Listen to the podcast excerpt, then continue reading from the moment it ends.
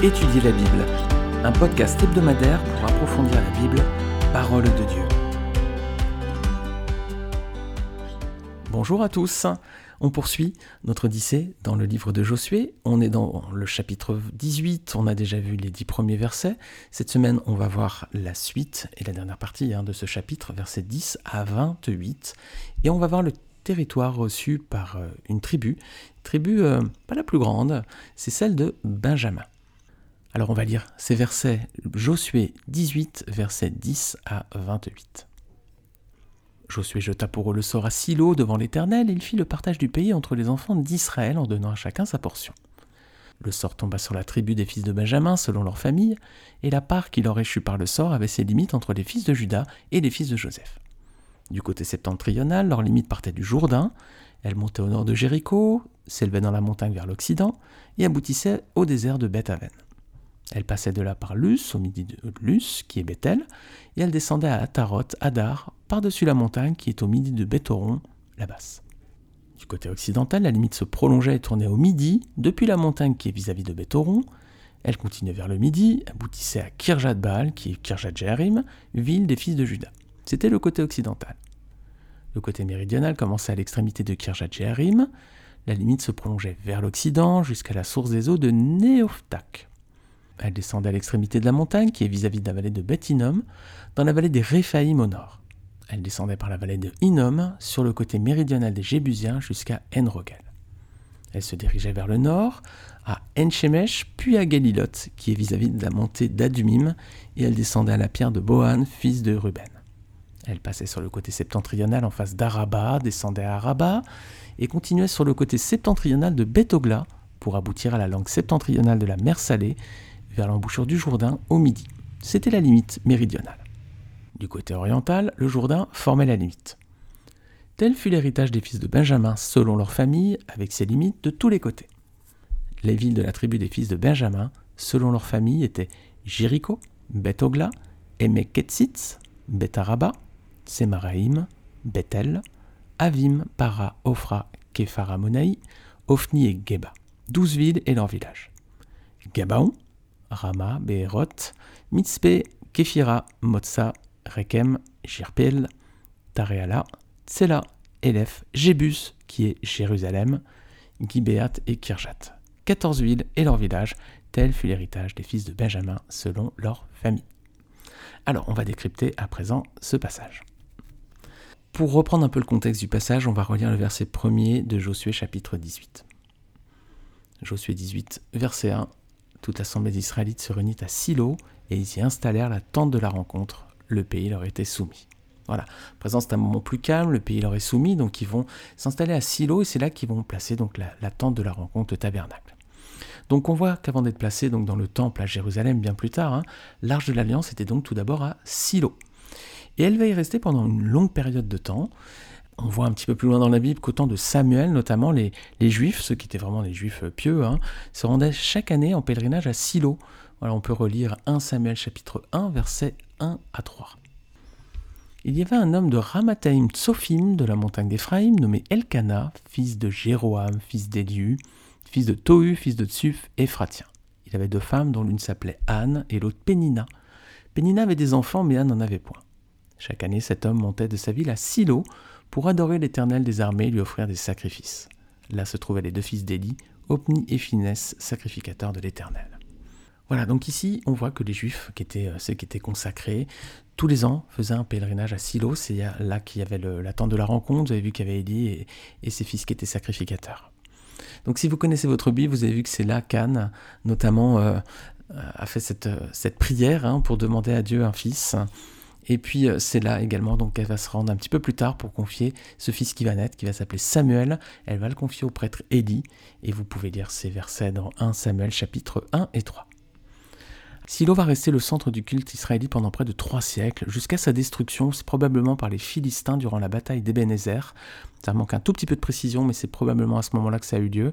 Vous pouvez retrouver ce passage dans 1 Samuel chapitre 4. Voilà, si vous relisez en gros un Samuel du chapitre 1 au chapitre 4, vous avez euh, une vision assez complète de ce qui est devenu Silo dans la suite de l'histoire. Alors le site aujourd'hui est bien identifié, il s'appelle Kirbet Selun, il a changé de nom. Euh, il est situé, donc c'est à 30 km environ hein, au nord de Jérusalem.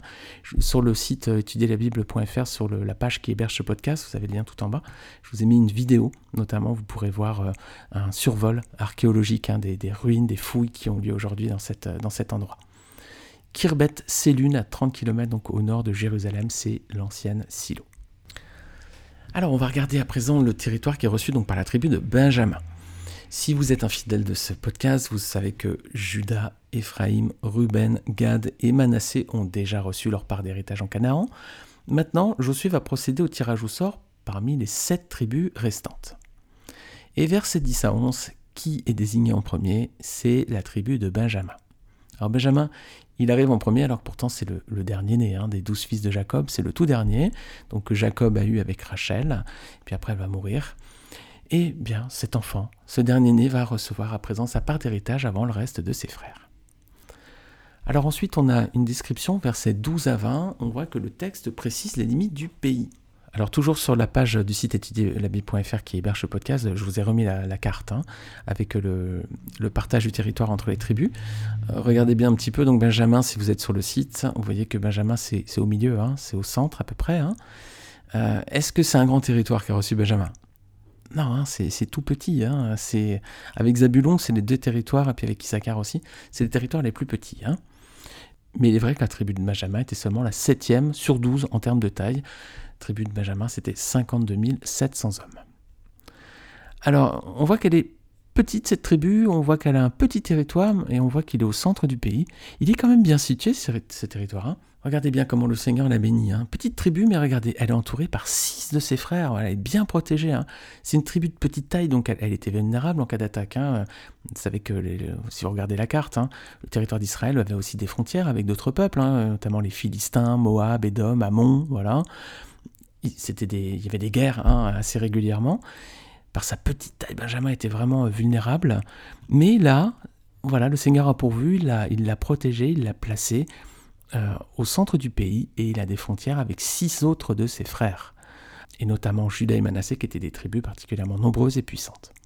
Alors on voit ici les amis de la grâce de Dieu hein, qui prend soin des plus faibles, petite tribu, mais bien protégée, mis à l'abri, entourée de six de ses frères. Un verset pour illustrer cela, Job chapitre 5 verset 15. Ainsi Dieu protège le faible contre les menaces et il le sauve de la main des puissants. Quel beau verset hein, qui nous montre bien la grâce de Dieu qui prend soin des, plus petits. Alors Benjamin va recevoir trois villes importantes dans l'histoire spirituelle d'Israël. Regardez versets 21 à 28, donc on voit une liste ici, et on voit que Benjamin reçoit trois villes importantes en héritage, trois villes qui vont jouer un rôle spirituel majeur dans l'histoire du peuple d'Israël. Est-ce que vous voyez lesquelles? Versets 21 à 28. Il y a une petite liste à puces là. Regardez bien, il y a Bethel, verset 22. Verset 25, il y a Gabaon. Et verset 28, il y a Jérusalem. Alors on va faire un zoom sur ces trois villes, un zoom un peu rapide, mais on va regarder un petit peu ce leur place hein, dans l'histoire d'Israël par la suite. Déjà Bethel, verset 22. Bah Bethel, si vous êtes familier aussi avec ces podcasts, on a traité plusieurs fois la ville de Bethel. Rappelez-vous que c'est à proximité de cette ville qu'Abraham a érigé un hôtel lorsqu'il est arrivé en Canaan. Voilà. Genèse 12, versets 1 à 8. On avait vu ces détails quand on avait étudié. Donc Genèse chapitre 12, l'épisode s'appelait Abraham et le mensonge. Ensuite, c'est également à Bethel que Jacob va faire un rêve. Vous savez, ce rêve étrange avec une échelle, avec des anges qui montent et qui descendent. Ça, c'est dans Genèse 28, versets 10 à 22. Et on avait vu ce passage donc quand on avait étudié ce chapitre. L'épisode s'appelait L'échelle de Jacob. Alors par la suite, c'est moins glorieux. Jéroboam va ériger à Bethel un temple alternatif à celui de Salomon. Voilà, après le schisme du temps de Salomon, Jéroboam va ériger un autre temple pour faire la concurrence à celui de Salomon à Jérusalem. Vous pouvez relire ces passages dans 1 roi chapitre 12, versets 26 à 33. Bethel va devenir ensuite un lieu d'idolâtrie. Alors on va s'arrêter sur Gabaon, la deuxième ville. C'est là que se trouvait la tente d'assignation au temps de Salomon. On va lire 2 Chroniques chapitre 1 versets 3 et 4. Salomon se rendit avec toute l'assemblée au lieu qui était à Gabaon. Là se trouvait la tente d'assignation de Dieu, faite dans le désert par Moïse, serviteur de l'Éternel. Mais l'arche de Dieu avait été transportée par David de Kirjat Jéraïm à la place qu'il lui avait préparée, car il avait dressé pour elle une tente à Jérusalem. Alors voilà, on voit ici que la tente d'assignation et l'arche ont été séparées, donc la tente d'assignation est toujours à Gabaon, mais l'arche, elle, est à Jérusalem. C'est à Gabaon également que Salomon va demander et recevoir la sagesse. c'est un épisode très connu, un hein, épisode majeur. Relisez 1 roi chapitre 3 versets 5 à 10 pour relire cette magnifique histoire. Alors donc Benjamin, il a reçu euh, Silo, il a reçu Gabaon, ces deux villes spirituelles importantes. Hein. Alors Gabaon, il va la donner ensuite à la tribu des Lévites. On va voir bientôt que les Lévites ne vont pas recevoir une part de territoire comme les autres tribus, mais ils vont recevoir des villes, un petit peu disséminées dans tout le pays, dans chaque tribu.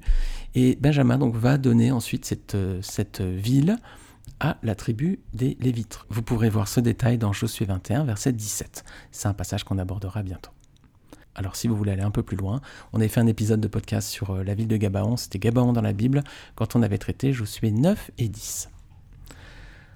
Eh bien on va faire un zoom sur la troisième et dernière ville, après Silo et Gabaon, c'est Jérusalem bien sûr, hein, verset 28. Ici, euh, Jérusalem est appelée par son nom d'origine, hein, vous avez vu, c'est Jébus. Jébus, ça voulait dire foulé aux pieds ou lieu de battage, voilà. Jébus, en fait, c'est un descendant de Canaan. On voit ce, point dans Genèse 10, versets 15 à 16. Canaan eut pour descendants Sidon, son fils aîné, et Heth, ainsi que les Jébusiens, les Amoréens, les Gergasiens. Les Jébusiens étaient donc les habitants de la ville de Jébus, hein, et donc ces Jébusiens étaient les descendants de Canaan. Alors la ville va changer de nom ensuite, elle va s'appeler Jérusalem, donc c'est plus foulé aux pieds, c'est fondement de la paix ensuite. Hein. Salem, ça, vient de Shalom. Alors c'est une ville qui va vivre beaucoup, beaucoup, beaucoup de péripéties dans toute la suite de son histoire jusqu'à aujourd'hui. Hein. Déjà, David va réussir à la conquérir au début du Xe siècle avant Jésus-Christ. On voit ce passage dans 2 Samuel 5. Il va installer à Jérusalem donc l'arche de l'alliance, 2 Samuel 6. Et puis ensuite, bah, c'est son fils Salomon qui va bâtir le temple hein, dans cette ville qui va devenir la capitale du royaume d'Israël. Vous pourrez relire ce passage dans 1 roi chapitre 6. Voilà, par la suite, Jérusalem va connaître une histoire mouvementée, elle va, être conquise plusieurs fois, il y aura des déportations, voilà, le peuple juif va être déporté jusqu'en Assyrie notamment, ils vont revenir, ils vont construire un second temple, voilà, il va se passer beaucoup de choses. Et puis, jusqu'à aujourd'hui, hein, Jérusalem, c'est une ville qui est au cœur de nombreux conflits, de nombreuses conquêtes. Aujourd'hui, c'est une ville sainte, revendiquée par les trois grandes religions monothéistes, les juifs, les musulmans et les chrétiens. C'est la conséquence hein, de l'histoire chaotique qu'elle va vivre au fil des siècles et même des millénaires. Si vous voulez aller un petit peu plus loin avec les dates importantes de l'histoire de Jérusalem, je vous ai mis un lien vers un, article intéressant sur le site geo.fr qui s'appelle Jérusalem 70 dates des premiers rois à l'impossible capitale. C'est assez facile à lire, mais on, on, a une bonne synthèse de toute l'histoire de cette ville euh, hors norme. Et puis il y a également quelques visuels, hein, des, photos assez anciennes en, sépia, voilà, des photos noir et blanc un peu jaunies, avec des vieux tableaux aussi, de, notamment de la période des croisés et tout ça. Voilà, jetez un œil si ça vous intéresse, en tout cas ça va. Si vous avez 10 minutes, ça vaut la peine de, regarder. Je vous mets le lien en bas de cet épisode, bien entendu. Alors on va finir avec euh, le double privilège reçu par Benjamin, les amis. Benjamin, en effet, avec ce territoire, a reçu un double privilège. Déjà, il a reçu le privilège d'avoir son héritage avant plusieurs de ses autres frères. Hein. Il passe avant eux, même si c'était le petit dernier, il va avoir son héritage avant d'autres. Et puis il a aussi reçu, ce qui est certainement la meilleure part, hein, il a reçu euh, des villes spirituelles importantes dans l'histoire d'Israël, Silo, Gabaon, mais surtout les amis, Jérusalem, hein, qui est la capitale d'Israël. Alors est-ce que ça nous fait penser à une parole prononcée par Jésus, un verset donné par le Seigneur? Matthieu chapitre 20, verset 16 les derniers seront les premiers et les premiers seront les derniers.